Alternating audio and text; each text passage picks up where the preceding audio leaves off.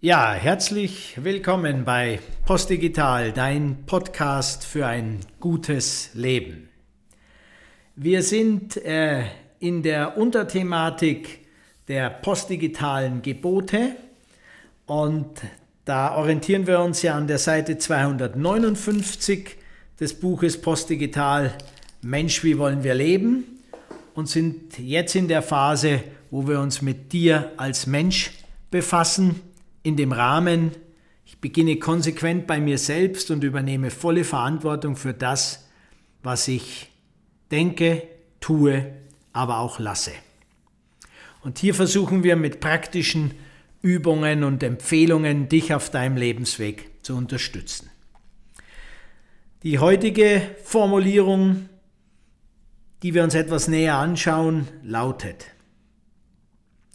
um meine Einsichten und Sichten stets zu reflektieren, schaffe ich mir gesunde Kommunikationsumfelder.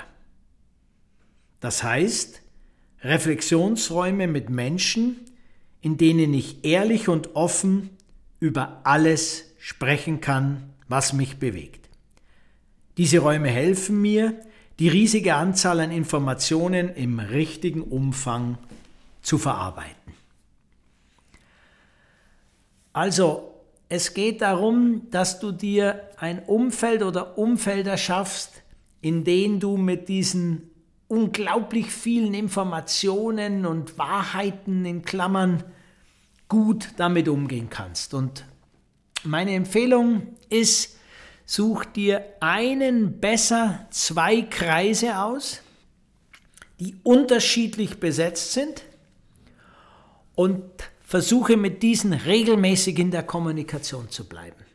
Also such dir zum Beispiel einen Kreis aus, der möglicherweise ein bisschen alternativer angehaucht ist, etwas progressiver, etwas mehr die Welt von morgen schon im Blick hat und lass dich von diesen Impulsen leiten, die aus diesen Kreisen kommen.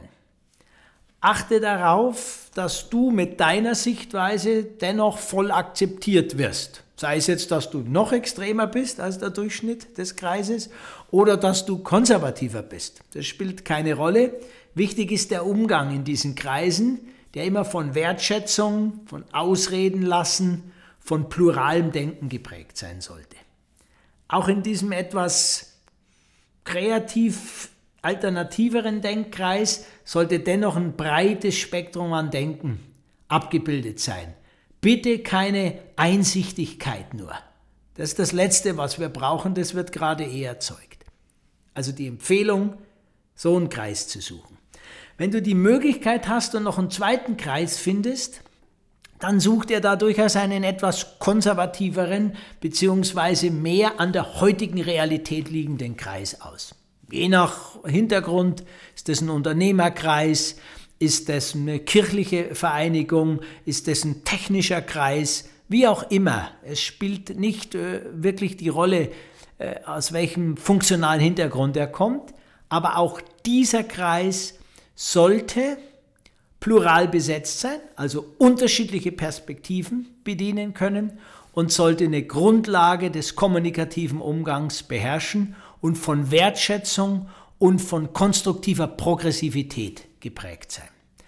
Wenn du es schaffst, zwei solche Kreise, sage ich ja mal, zu finden, in denen du relativ regelmäßig teilhaben kannst, dann bist du absolut gut aufgestellt für die Digitalisierung und all die medialen und sonstigen Überforderungen, die wir täglich durch die modernen Kommunikationsmittel zu verarbeiten haben.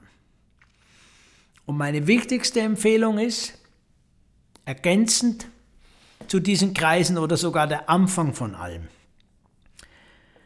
Räume, in denen du ehrlich und offen über alles sprechen kannst, was dich bewegt. Da ist unsere wichtigste Empfehlung, such dir einen Mentor, eine Mentorin.